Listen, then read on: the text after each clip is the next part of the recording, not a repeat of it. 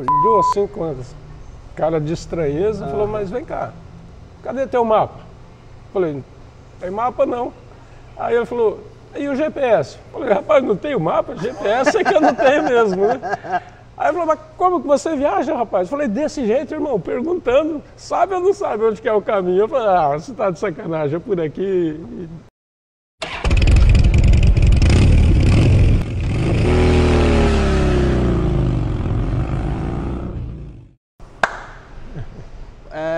Senhoras e senhores, bem-vindos ao Quilômetros de História. Hoje eu recebo aqui no, no Hells Dogs Motorcycle Bar, em Foz do Iguaçu, o grande Carlos Lima, Carlão, conhecido Carlão. Carlão. Carlão, é, embora a tua história seja muito longa, né, de, pelo que nós conversamos um pouco, mas como é o Carlão antes do motociclismo, onde tu nasceu, como é que chegou até Foz do Iguaçu, como que foi tua, tua vida ali até chegar ao motociclismo? Ah, eu sou nascido em 67, no interior do Paraná, uma cidadezinha bem pequena, quarto centenário. Daí fui migrando ainda pela região interiorana, Santa Helena, São José do São José, São José Do- das Palmeiras das aqui, né? Do Ouro Santa Catarina. É, e até cheguei em Foz em 79. É, sempre que pude ter contato com veículos motorizados era uma coisa que me atraía desde sempre, né? E é, é, então em 86, é, estudando à noite no Almirante Tamandaré, amizades e tal, tive acesso a, então à motocicleta, né, através de um amigo. Hoje moro em Toledo. E, e a partir daí, então, a motocicleta nunca mais dissociou, né? Mas tu já tinha esse gosto por motociclismo? Veio da família? De onde que veio essa paixão assim? Ou tu não tinha até então, até o primeiro contato? Na verdade, assim, como eu morava até vir a Foz, morava na região interior, meu acesso era muito limitado. Inclusive, televisão não tinha, luz elétrica, era uma coisa bem precária, assim. Então, quando nós viemos para Foz, lógico que sempre que eu vi uma motocicleta passando, aquilo Despertava, dava assim. uma, dava uma mexida, né?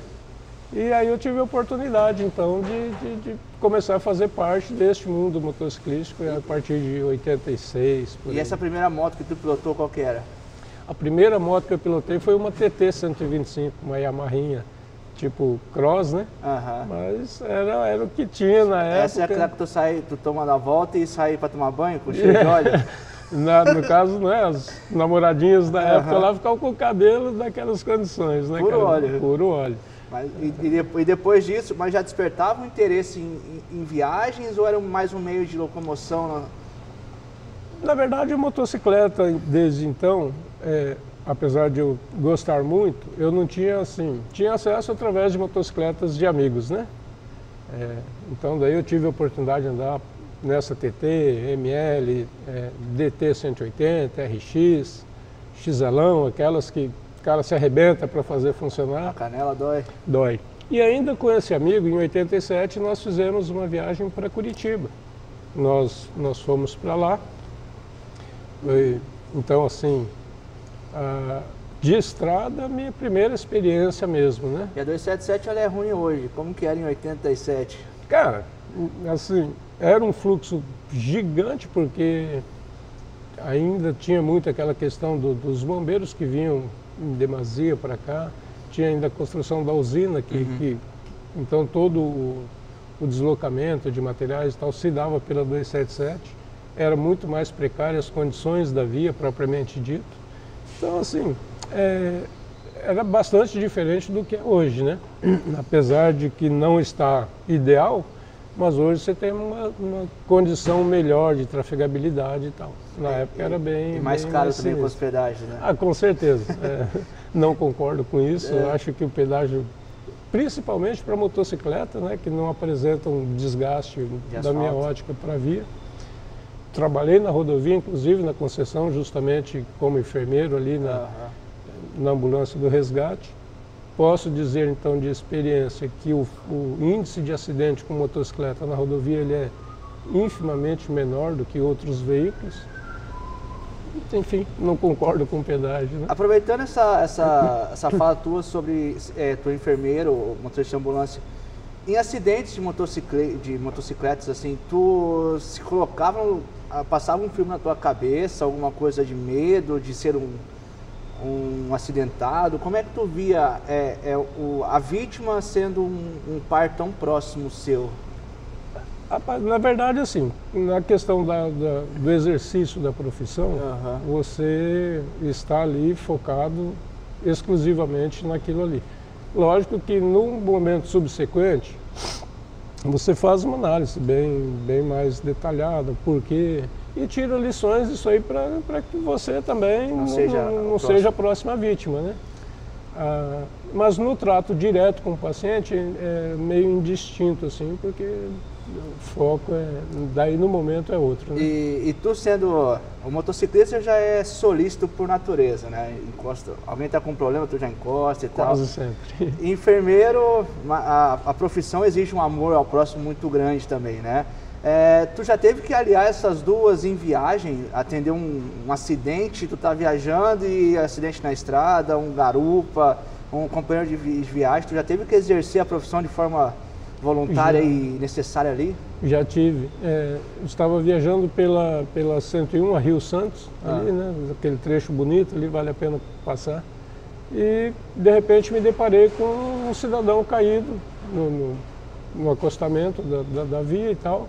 Parei, comecei a prestar o atendimento, solicitei a ajuda do, dos transeuntes ali, parou um, em, duas, em duas pessoas num caminhãozinho. Enfim, aí a gente teve que prestar, acionar o socorro e tal.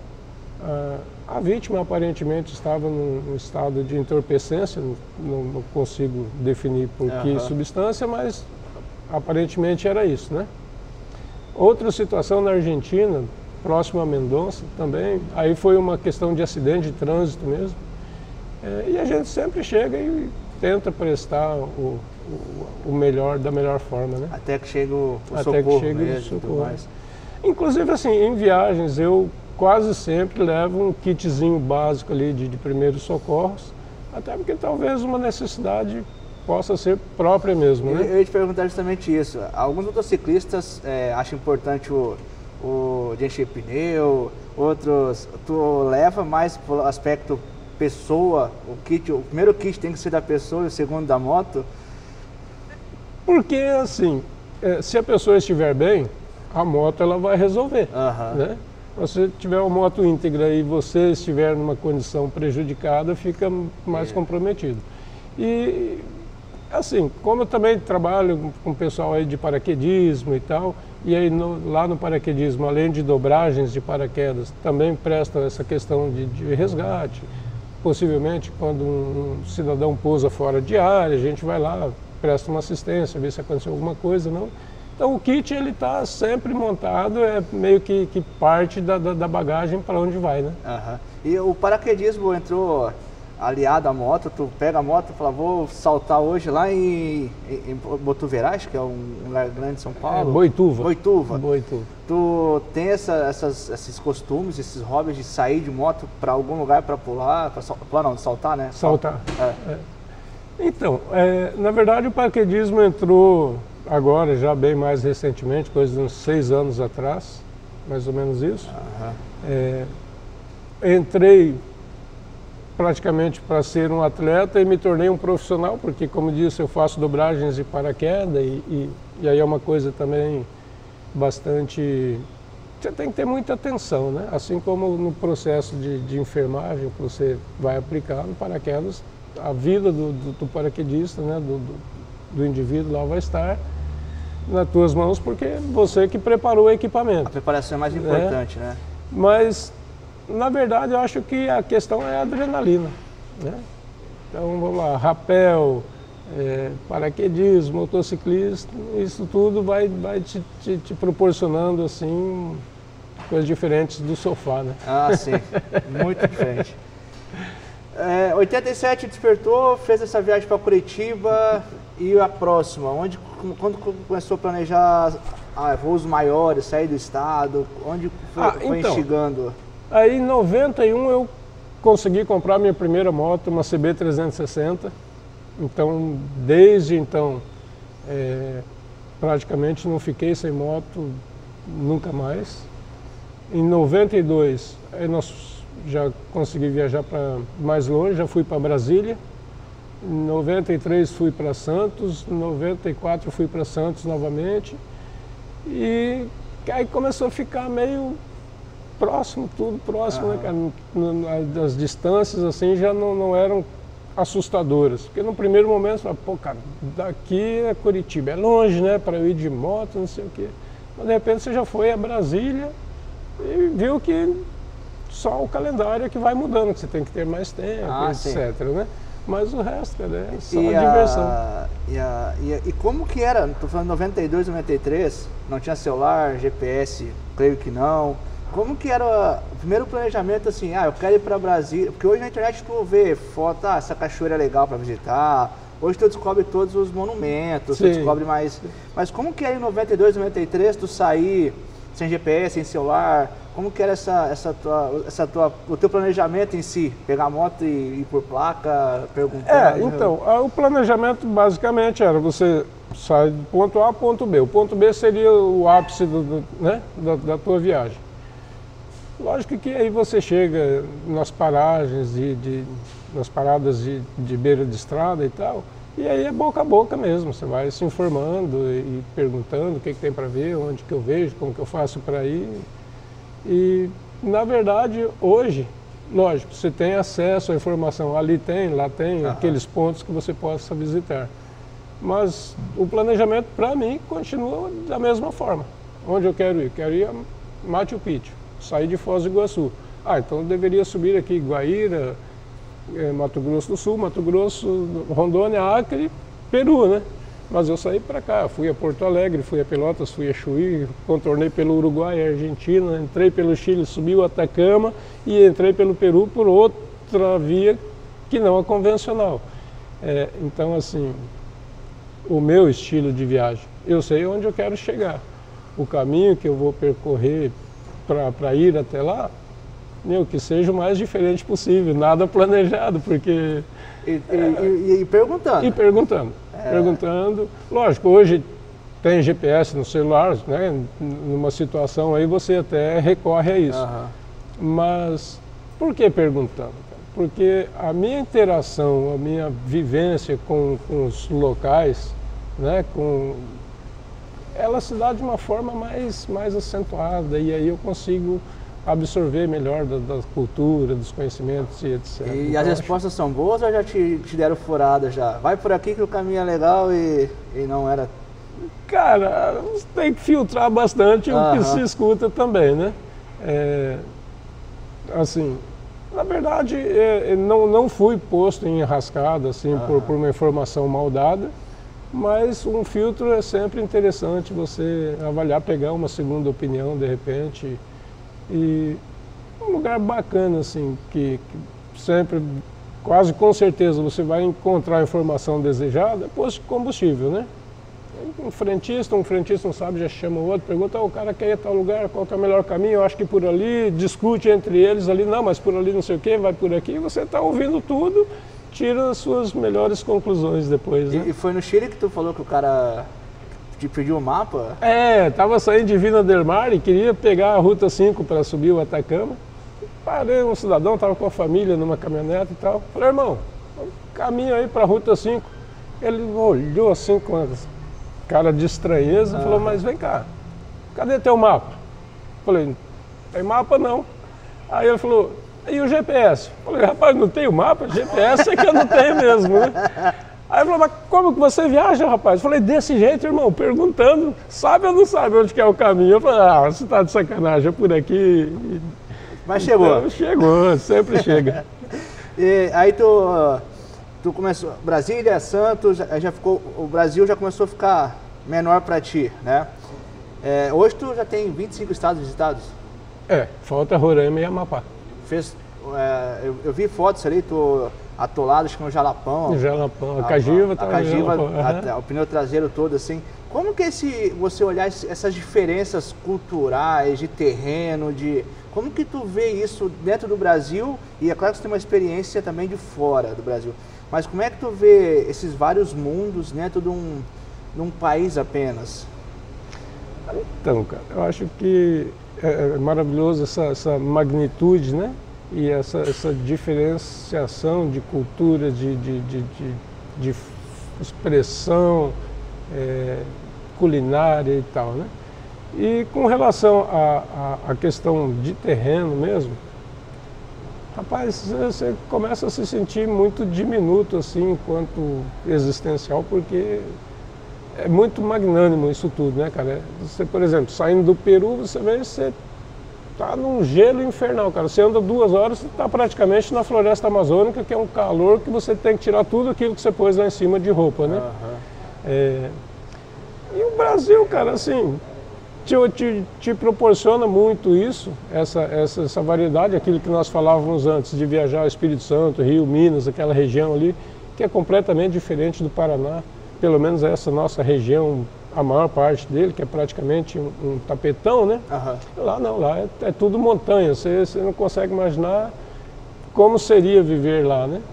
Mas é legal, cara, eu, eu, eu gosto justamente, busco nas viagens ver essas, essas diferenças, né?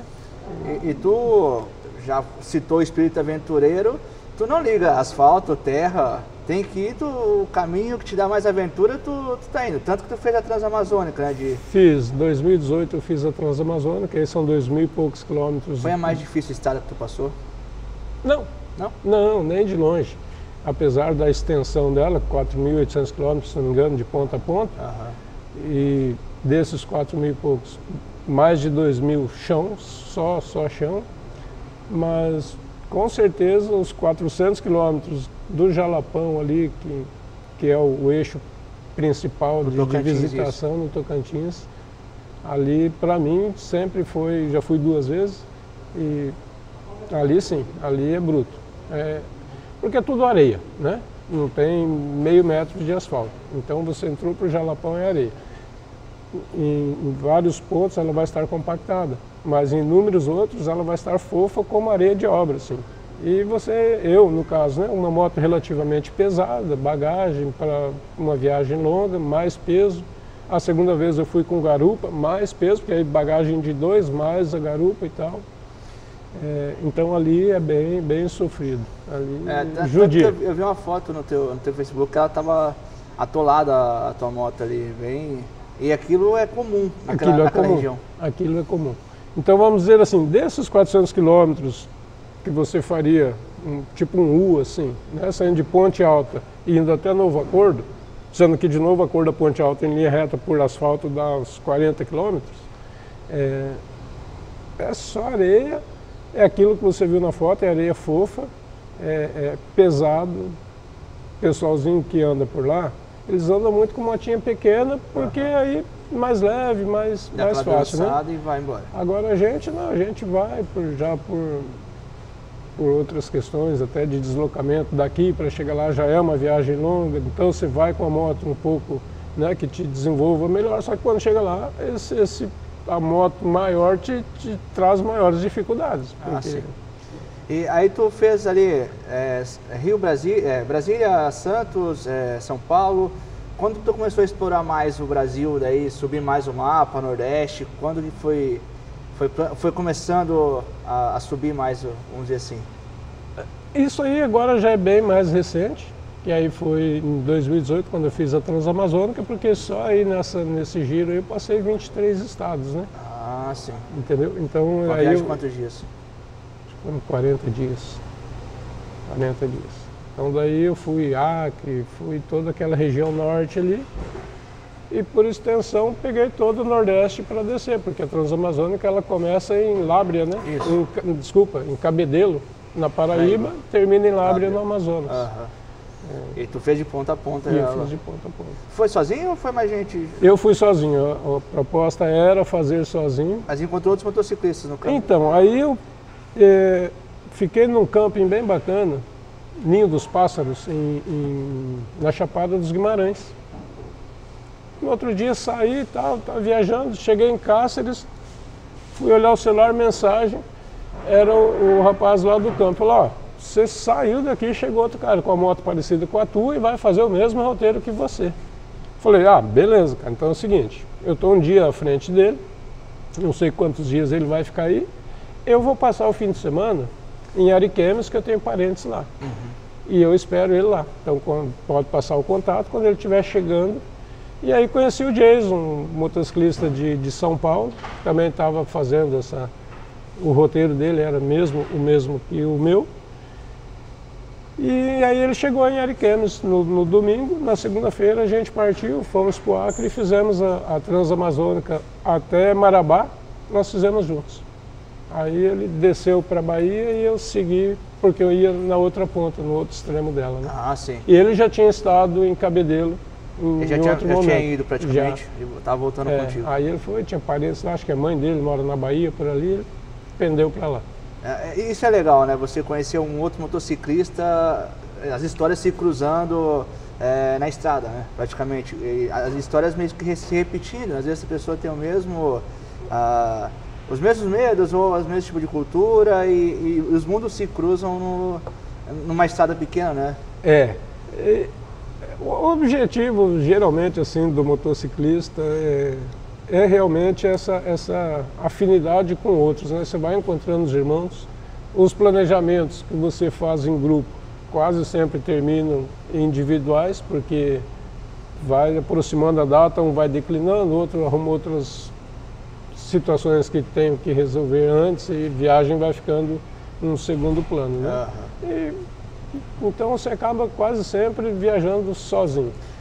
Tu, tu saiu da XL depois foi para qual moto? Foi, como foi subindo? Porque eu vi tu, tu tem uma Cagiva, é 900? 900. É, até uma moto diferente pro Brasil, né? Eu não, nunca havia visto. Uh, olha que eu tive Kawasaki, eu tive outras marcas que não eram não era tão comuns também. Enfim, né? Eu falo que o Brasil é muito ligado à Honda e Yamaha. Yamaha é. Sai disso, já fica um pouco Suzuki. Mesmo motos que é mais comum, Suzuki, Kawasaki, é, Ducati, enfim elas já não são tão comuns de você ver. Uma cajiva eu nunca vi pessoalmente, né? Espero um dia te ver aqui com, não, com ela. Ver, vai ver. Mas assim, como que tu chegou até ela e com a moto, de, eh, não é tão fácil de tê-la no Brasil. Onde que tu comprou? Como que é a história dessa moto? Rapaz, a história dessa moto é interessante. É, porque então assim, é, depois dessa CB360, eu tive logo uma a Teneré 600, que também tem historinha dela para contar.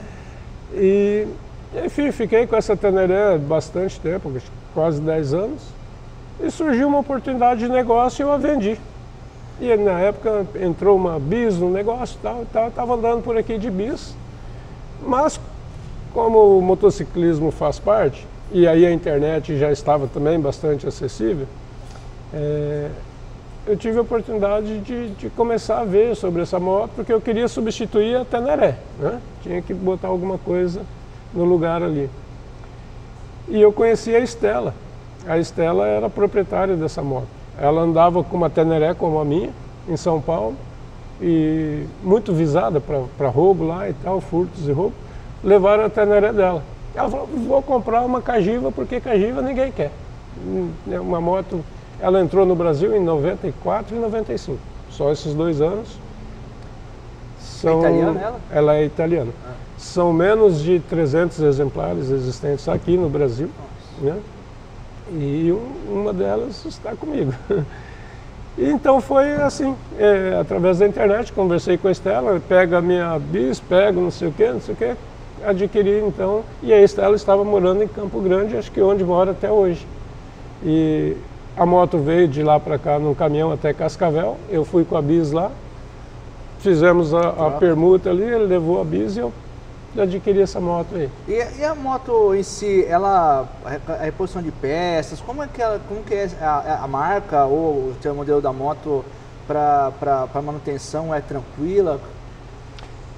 Peças essenciais como é, pastilha de freio, corrente, essas coisas você consegue mais facilmente, relação uhum. e tal.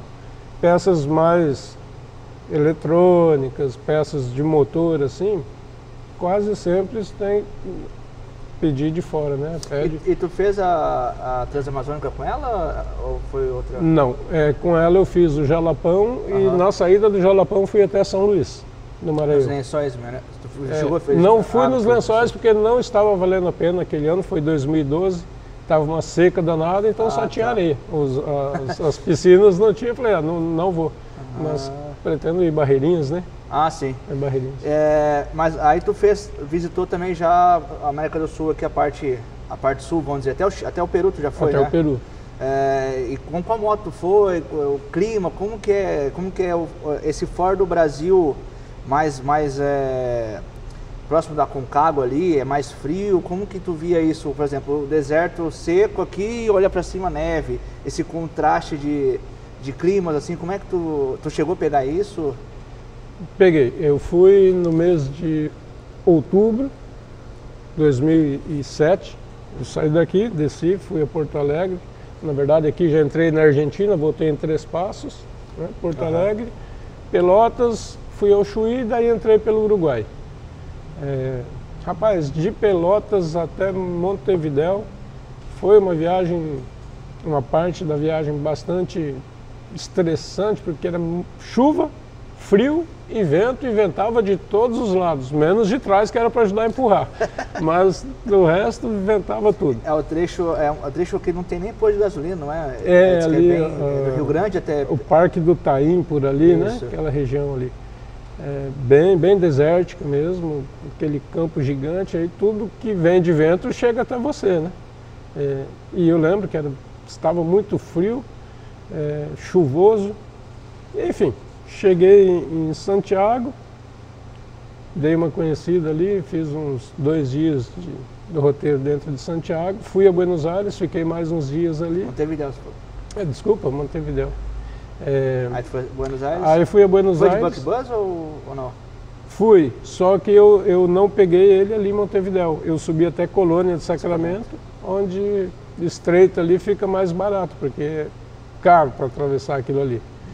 E se subir um pouquinho mais depois de Colônia, tem uma ponte, né? Que daí daria, talvez assim, em termos financeiros, que se gastaria para ir até a ponte e voltar, vale a pena pagar o book bus e aí é uma outra experiência Ah, também, sim. né?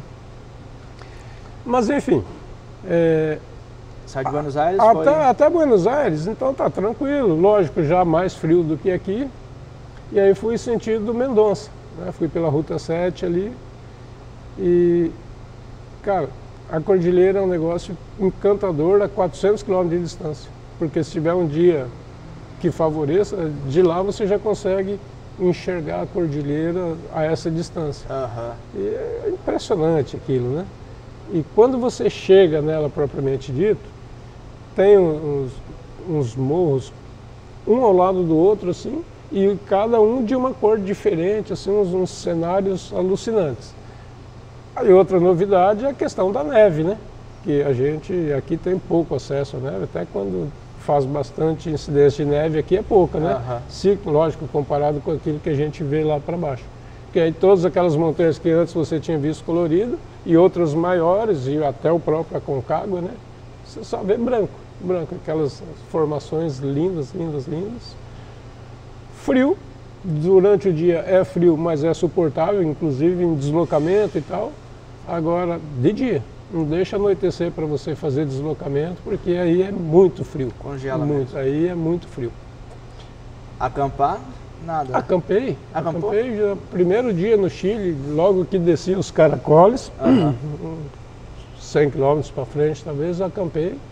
E era assim, é, rapaz, na estrada você, motociclista, eu pelo menos sempre tenho encontrado assim muita gente que te apoia, muita gente que te acolhe, muita gente que te proporciona condições que você jamais esperava encontrar, vamos dizer, no Brasil e principalmente fora, né? Porque daí você é mais estranho ainda, né? E no Chile tu assim. fez o Atacama também? Então, aí saindo de Mendonça, fui até Santiago, dei uma passeada em Santiago, Vina del Mar, e aí de Vina del Mar subi o Atacama até Arica, né? Que é a última cidade ao norte do Chile. Essa viagem que tu ficou sem motor?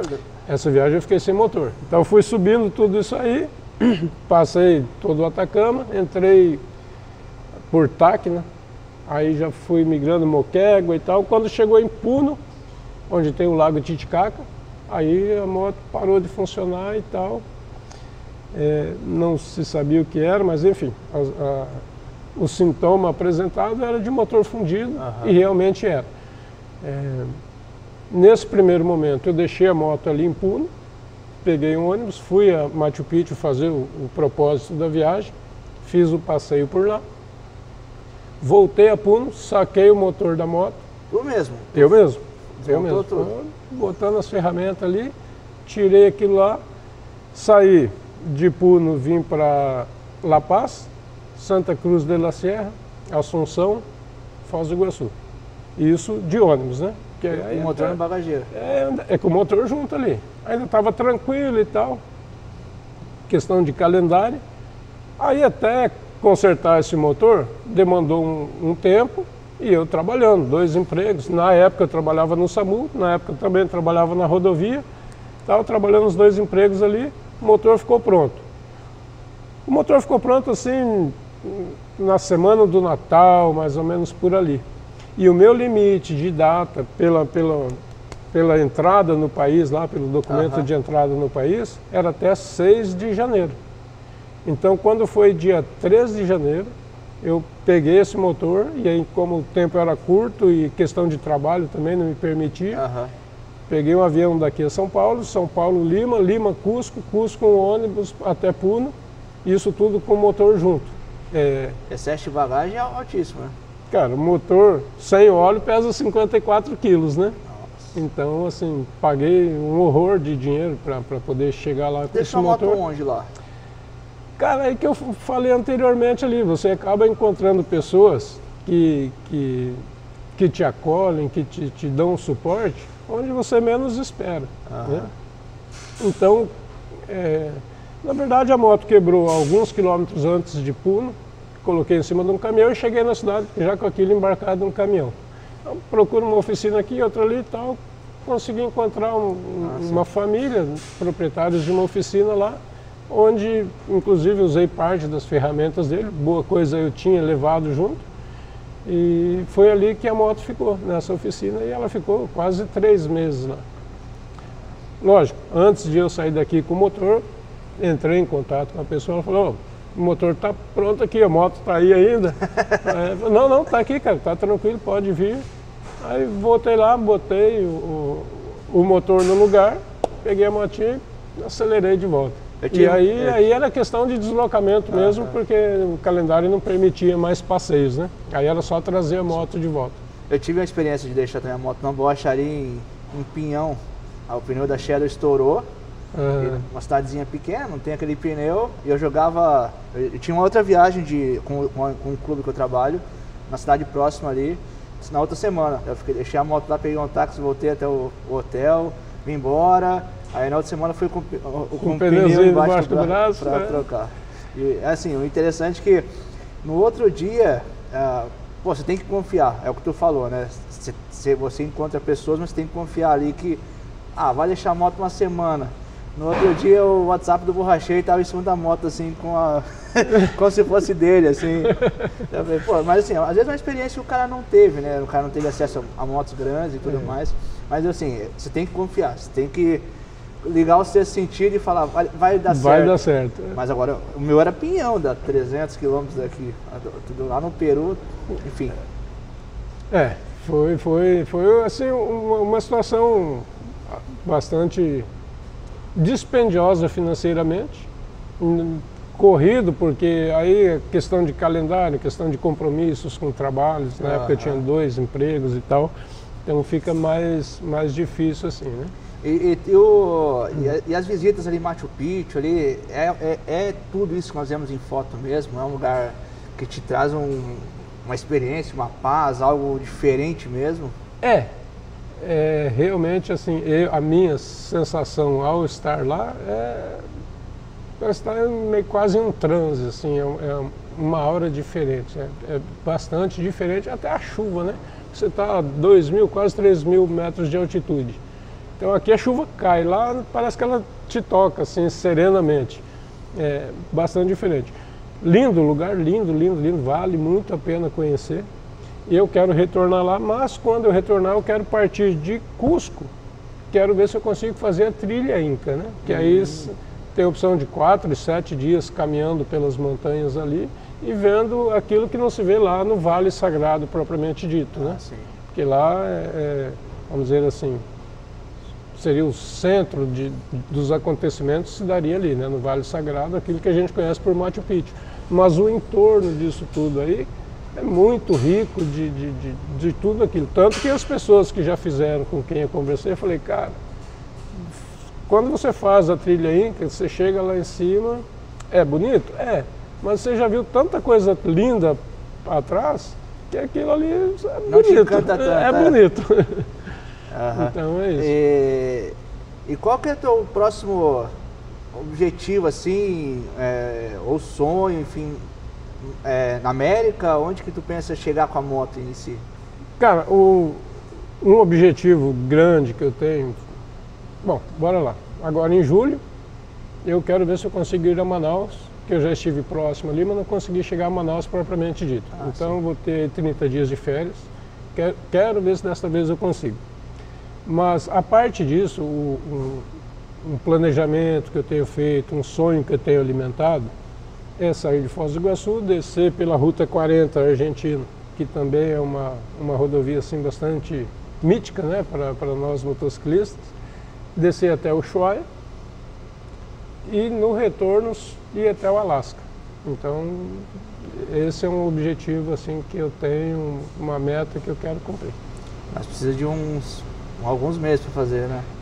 Então, daí considerando essa questão do calendário e do calendário já passado, eu estou aí, vamos dizer assim, à mercê da aposentadoria, né? Não, não deve me tardar muito mais para que isso ocorra. Então esse é um projeto para os anos iniciais aí de aposentadoria, porque daí eu quero ir tranquilo, sem tempo, sem preocupação de ter que voltar ou coisas desse sentido, né? Tu sentiu muito a questão de respiração na altitude? Tu tá andando com a moto e começa a ficar mais pesado o ar? Como é ah, o ar rarefeito? Como é que foi essa experiência para ti? Tanto o, o- você, piloto, sente, quanto a moto, no caso, eu estava com a moto carburada, né? Então ela não, não- não se autoajusta com essa variação de, de entrando? oferta de oxigênio Aham. aí. Eh, fisicamente, o que, que se sente? Eu, particularmente. Você não consegue manter uma eloquência, um discurso longo sem ter que pausar para respirar. E por mais que você respire, parece que não foi o, suficiente. Então a falta de ar ela é muito perceptível. É, e outro sintoma bastante acentuado, cefaleia, né? sente dor de cabeça. Porém, esta, a mim, o chá de coca resolveu. Aham. Então, lá, garrafona de 2 litros de chá de coca, uma bicadinha para cá, uma bicadinha para lá. A cefaleia, bastante dela se foi com isso. A falta de ar, não. E o mal da altitude também é a questão do sono, né? E do nada você está querendo dormir, cara. E muitas vezes ocorrem alguns acidentes, principalmente com pessoas que não estão habituadas a andar nesse ambiente, porque acaba dormindo em cima da moto, pilotando e tal, sai da estrada e acabam. E são serras bastante Sim. né? São serras, são, são, são estradas bastante distintas do que a gente tem aqui, é, com muitas curvas, muitos penhascos e tal. Porque nós estamos falando assim, a base do Aconcagua, em Mendonça, ali onde a- passa a Ruta 7, ela, se não me engano, está a 2.800 metros de altitude, alguma coisa assim. O topo do Aconcagua passa de 6 mil, né? Mas quando você sai dali, que você, por exemplo, vai para o altiplano, lá para o Peru afora, aí nós estamos falando de 4.850 metros, em alguns lugares passa até de 5 mil. E, e aí você, vamos dizer assim, estaria meio que no, no- no limite do que você suportaria do, do- Sem- do ar rarefeito ali, né? Sem auxiliar, ah, né? auxiliar, né? Isso. Não tem sirene, não tem nada. Não, não tem. Não tá mergulhando, né? Não tá... E, e- e aqui no Brasil, tu, falou- tu citou ali a Rio, a Rio Santos, que é muito bonita, 101 ali, né? Naquela região ali de Paraty, Ilha Bela, né? Sim. É, mas tu fez as outras que é mais comuns ao motociclismo, mas- que também tem sua beleza, Serrador do Rastro, a, a Corvo Branco em Urubici, a Rasta Serpente, tu fez essas serras também? Ou outras que, que chamou muita atenção? Fiz é, Então, em 2019, eu fui em janeiro com, com a Rose e nós fomos de volta para o Jalapão. Daí fizemos um roteiro ali. Em 2018, eu tinha ido para a Transamazônica. Na volta, logo uns 60 dias depois, eu fui para Rio do Rastro. Fui, meu compadre chamou, a gente fez esse passeio. Uhum. E aí, daqueles 23 que eu tinha feito para cima, eu fiz mais um, os do sul que eu não tinha andado ainda, né? É, não nesse ano, pelo menos. É, então eu fiz a Rio do Rastro, fiz o, a do Corvo Branco, a, a Graciosa eu fiz. Graciosa. A outra que você falou, o Rastro da Serpente. Quero fazer, não fiz ainda. E lá para cima também tem outras ali, trilha do teleférico, algumas assim, bastante, bastante interessantes de fazer. Agora, cara, já, já rodamos assim, já rodei por, por inúmeros lugares. É, depende de como você está preparado ou quer ver o, por onde você está passando, porque a beleza está em tudo, né? Ah, sim. É, lógico que nós vamos falar da Serra do Rio do Rastro, ela é tida como um dos caminhos mais lindos do mundo, né? A Serra do Corvo Branco, é, apesar de não ter a pavimentação da Rio do Rastro, também vale muito a pena. Quando tu chega e vê aquelas Nossa, paredes cortadas. Cara, aquele é o maior corte de, de rocha existente no, no país, eu né? Acho que são 90 metros. Eu fiz num sábado de manhã, frio e aquela neblina assim. Realmente é, é o que você vê na, na foto. Eu falo, pô, eu quero visitar. E quando chega, tu encontra aquilo, realmente. É. A primeira vez que eu fui na Serra do Rio do Rastro, mesmo assim, nós chegamos com sol, no outro dia tu não via meio metro ela, ela tem esses contrastes, né? Tu encontra isso também em outros lugares ou mais para o sul? Por exemplo, lá, lá, lá para o Jalapão, ou enfim, o clima é um só? Ou tem essa variação como tem mais para cá? A questão da região serrana, ela, ela sofre muito essa incidência. Né? Exemplo, um ano aí que eu não lembro qual exatamente, mas eu estava no Corcovado, estava lá, no Cristo Redentor, lá, olhando bonito, uhum. riozão lindo lá embaixo. Três minutos depois, cara, só via aquele pano branco tampando tudo. Então, a, a questão da região serrana, né? A sede do motoclube que eu faço parte é Nova Friburgo, região serrana também. Então, você está lá, de repente está vendo montanhas e montanhas. Daqui a pouco você olha já não, não, não se observa mais aquilo, tampa tudo. É, para que... cima, para o norte, nordeste, aí começa a mudar bastante o cenário. O, o, a região central ali, Goiás, Tocantins. Se não estiver chovendo, cara, vai ser sol o dia inteiro e vai ter um sol para cada fio de barba, entendeu? muito quente, muito quente. É... A região norte tem a outra característica, é quente sempre, mas na, na, na época de inverno, por exemplo, chove, né? Chove, vai chover sim ou sim vai chover, mas permanece quente. Uhum. Tanto que chove, vai ficar uma meia hora por aí parado o, o, trânsito, porque não adianta se pôr que naquele momento você vai se dar mal no bar, mas 40 minutos depois, uma hora depois, a pista já está praticamente seca, um terreno mais arenoso, ele infiltra tudo aquilo, segue o fluxo. Né? Passei por isso quando eu fiz a Transamazônica em, em Jacareacanga. Jacareacanga, chegamos lá no começo da noite, assim, ainda claro, nos estabelecemos barraquinha na beira de um rio lindo lá. Dia seguinte, é, desculpa, à noite choveu das 10 horas da noite até as 6 da manhã. Falei, irmão, nós estamos no sal para sair daqui. Cara, choveu a noite inteira. Sim. A gente acostumado com o nosso tipo de terreno aqui, saberia-se que uhum. né, inviável. Rapaz, quando foi 9 horas da manhã, você olhava assim, tinha algumas poças d'água, sim, mas o do terreno, compacto, bonitinho, tranquilo para viajar. Então tem essas características assim, bastante regionais, né? E tu é adepto ao camping mesmo? Tu, tu gosta de ir com a barraca, equipamento e, e aproveitar o local? Ah, eu gosto. É, esse é o estilo. É, ainda agora, quando na última vez que eu fui aí para cima, levei rede, levei a barraca também, até porque eu estava viajando com a minha filha de 15 anos, uhum. né? Nós levamos rede, tranquilo, chega nos lugares, lógico que você procura um, um, não, cara, posto de gasolina, onde param os caminhões, o pessoal, pode ter um caminhão lá com um milhão de carros em cima, né? questão de valor. Financeiro. O cara não vai pensar em chegar no motociclista que está acampando ali, com certeza é um duro, né, cara? é, é. E, isso, é, isso é interessante. Eu também passei, a última viagem que eu fiz com o cachorro mesmo, também foi acampando e tu vê tu, tu, tu, sente o, o, lugar, né? Tu, tu, não só passou por ele, tu consegue conviver no lugar. Exato. Né? Tu consegue, exato. Eu vi mesmo tu acampo, uma das fotos que eu vi no teu Facebook, tu tá acho que embaixo de uma, um lugar que é, é palha, parecia ter uma tribo indígena, assim, assim, tu vê as culturas ali e as, e as estradas, né? Como que elas, elas se formam para as pessoas que passam ali. E aí o camping, tu te, o campo, quando você acampa, tu consegue ter essa essa noção né, da, da, da, da, diversidade das pessoas que, que fazem aquele caminho. Né? É aquilo que nós falamos no começo da conversa lá, a questão de você viajar em grupo, viajar sozinho, é, viajar com mapa, viajar com GPS. Porque, tá, tranquilo, vamos sair nós dois daqui agora fazer uma viagem. É, quando parar no posto de combustível, eu tenho você para conversar, né? Sim sem você, eu tenho que conversar com o frentista, tenho que conversar com, com a menina do café ou, ou coisa assim. Então você vive muito mais. E quando você acampa, aí você faz parte daquilo mesmo, não tem, né? A moto já te traz muito isso, de você pertencer àquele meio ali, né? Porque você está exposto, diferente da bolha do carro, por exemplo, ah, né? Sim.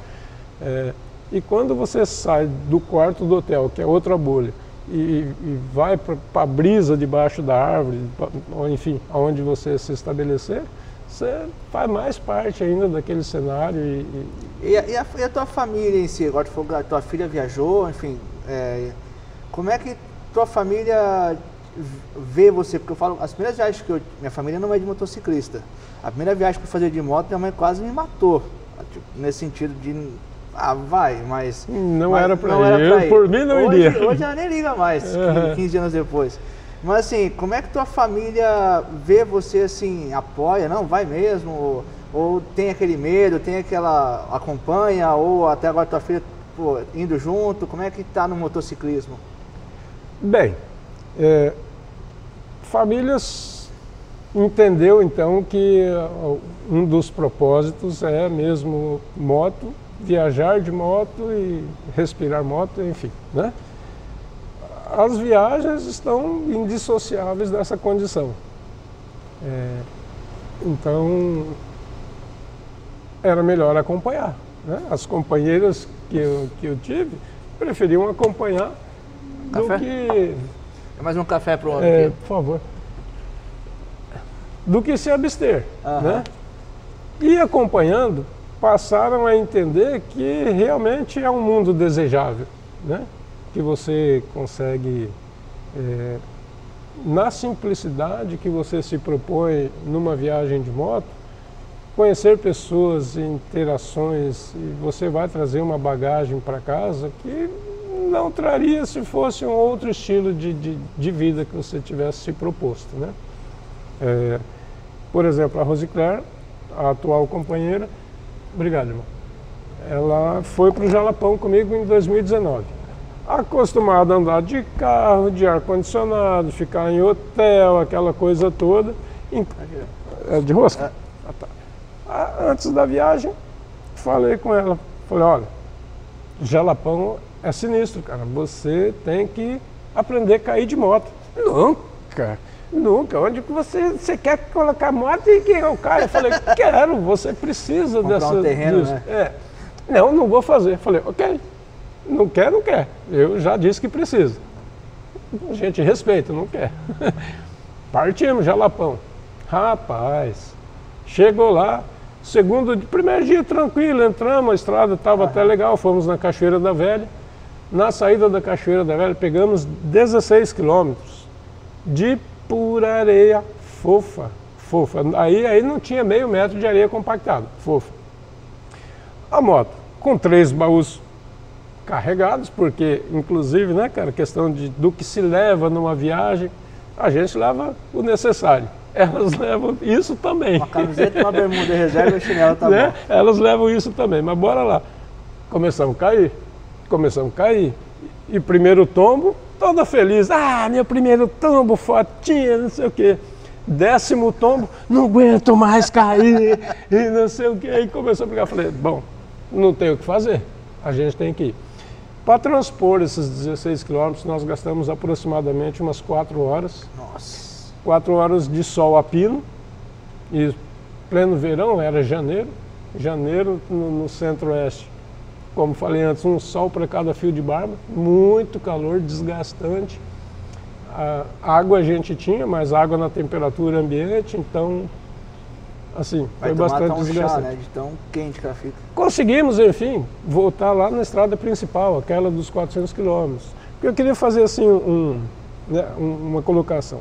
Você chega em Ponte Alta do Jalapão e entra para fazer o, o- o percurso até chegar em Novo Acordo. Os atrativos é como aqui, você está centro de Foz do Iguaçu, a Itaipu está para lá, Cataratas está para lá, e nesse para lá e para cá, aí a estrada que já não era muito boa estando na principal, aí ela passa a ser realmente de areia solta o tempo todo. Então, para moto, para moto grande, para moto carregada, para moto pesada, para nossa experiência, para minha experiência de andar na areia, é muito difícil, muito difícil.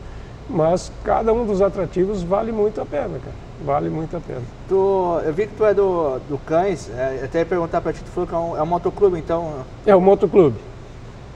em Foz do Iguaçu tu tem mais, mais contigo ou tu é o único daqui?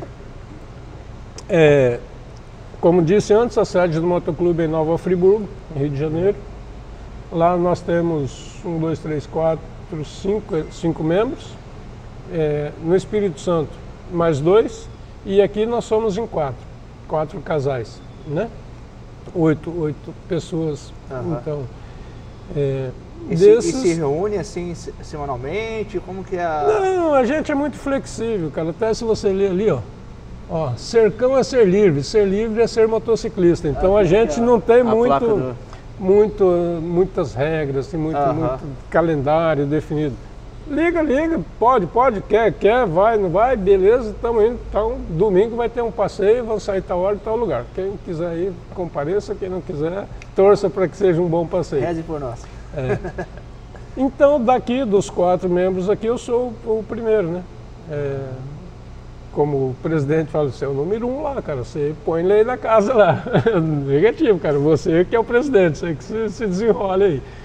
É, mas é um motoclube bacana, o critério elementar para fazer parte é a amizade, é, é você estar desprendido para poder receber um irmão na sua casa ou coisa nesse sentido. É, e ter o motociclista como né, um direcionamento assim. E, e para fecharmos aqui a conversa, ah, eu- esses dias eu escutei uma frase, né, ah, eu falo por ser um motociclista novo ainda, né, perante, por exemplo, tu tem de motociclismo, eu não tenho de idade nesse sentido. Mas escutei uma frase que todo motociclista, ele começa com dois potes, um vazio de experiência e cheio de sorte, e tu tem que completar o de experiência antes que o de sorte, De sorte, esvazie. esvazie. É isso mesmo. Tu, tu fazendo uma, uma, uma, uma retrospectiva de tudo que tu viajou, tu passa por situações hoje que tu fala, ah, hoje estou tranquilo. Que se fosse essa mesma situação há 20 anos atrás, 30 anos atrás, a minha cabeça era diferente, eu teria caído, eu teria, não teria ido, ou teria parado. Tu, tu, essa frase, ela tem efeito mesmo para ti, depois de 34 anos de motociclismo? Ah, então, assim, é, ontem, inclusive, a gente falava antes que estava ouvindo uma live do Pássaro Baiano e o Geleia. E eles estavam conversando uma situação bacana, assim, que a gente está falando de viagens daqui a Curitiba, viagens daqui ao Peru. E, e qual que é a diferença de uma grande viagem e uma viagem grande? né? Porque às vezes você vai daqui no Castelinho e faz uma grande viagem, são 60 quilômetros. E às vezes você vai daqui no Ushuaia e não faz uma viagem tão grande assim. A questão da- do pote da sorte, cara, eu acho que hoje assim a gente consegue trabalhar melhor pelo nível de informação, pelo acesso à informação que a gente pode ter, que ela pode ser traduzida num planejamento mais, mais adequado, né? Que te incida menos risco e etc. É, dissociar motocicleta e risco, não sei se você consegue muito, porque você está sempre meio que à mercê ali, né? De, de- né? de todas as intempéries climáticas, etc. e tal, né? É, Cara, eu acho que o pote da sorte vai estar cheio sempre, porque você vai ser sempre motociclista e não tem sorte maior do que essa, né, irmão? É uma boa. Eu concordo e, contigo. E daí a experiência dia a dia. Não, não tem, você vai acrescentando. Por exemplo, a Rose Claire, então, bem debutante na questão do, do motociclista, a gente estava vindo, passamos ali, estava em Praia Grande, né? Inclusive foi um, uma outra situação que nós passamos novamente pela eu passei novamente pela Rio Santos, ela a primeira vez, cenário bonitaço ali, atravessamos para Santos na balsa, não sei o quê.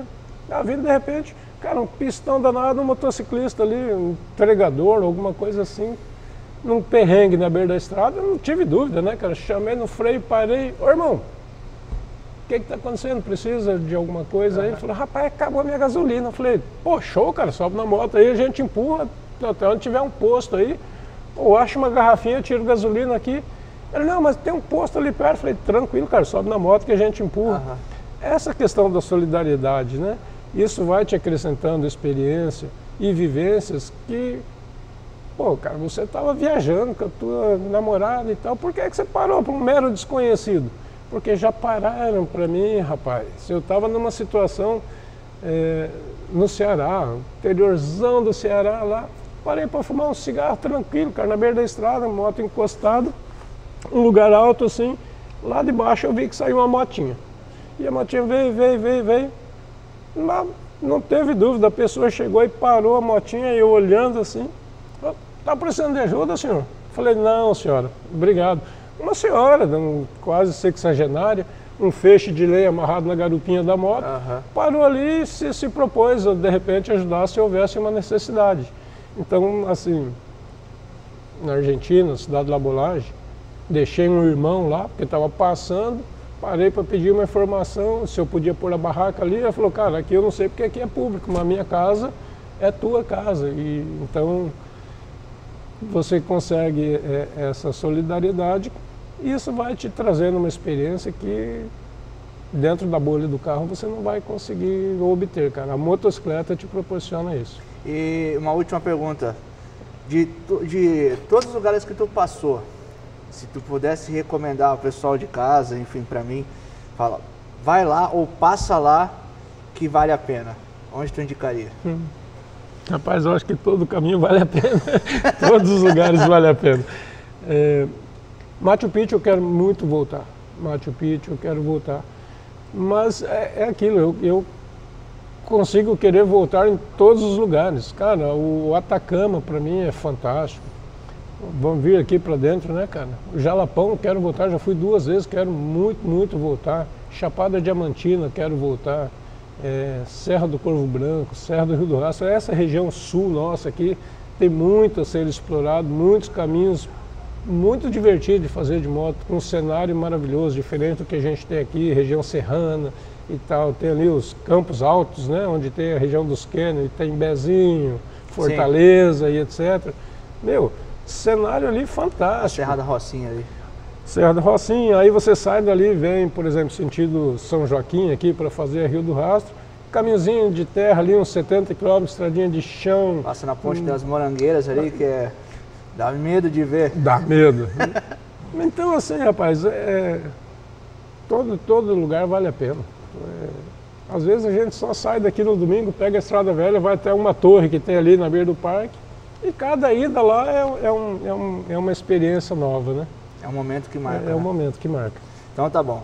Carlão, obrigado pela, pela, pela conversa, pelo convite. Né? Realmente aprendemos muito, muito contigo. É o primeiro de, de muitos que eu vou gravar para ouvir essas experiências mesmo, né? acho que vale a pena. E tu que queira seguir o Carlão na, no Facebook, vai estar tá a, a rede social dele aqui na descrição do vídeo. Obrigado mesmo, foi show, show de bola, cara. Obrigado. Valeu? Valeu. Tamo junto aí. Próxima. Boas estradas. Valeu.